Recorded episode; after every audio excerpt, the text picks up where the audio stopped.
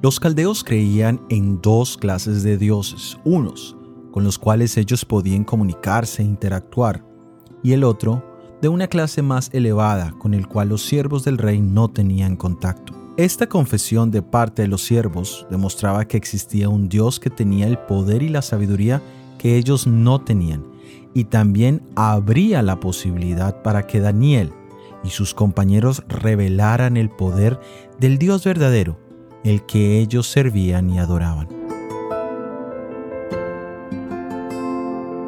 Muchos hoy en día hablan de la pluralidad de dioses y poderes, pero ignoran que solo hay un Dios infinito, todopoderoso y lleno de amor.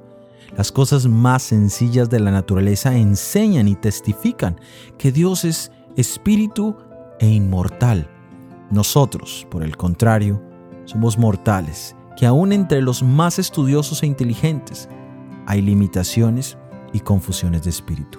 La palabra de Dios nos dice en el segundo libro de Crónicas capítulo 32 versículo 8, con Él está un brazo de carne, pero con nosotros está el Señor.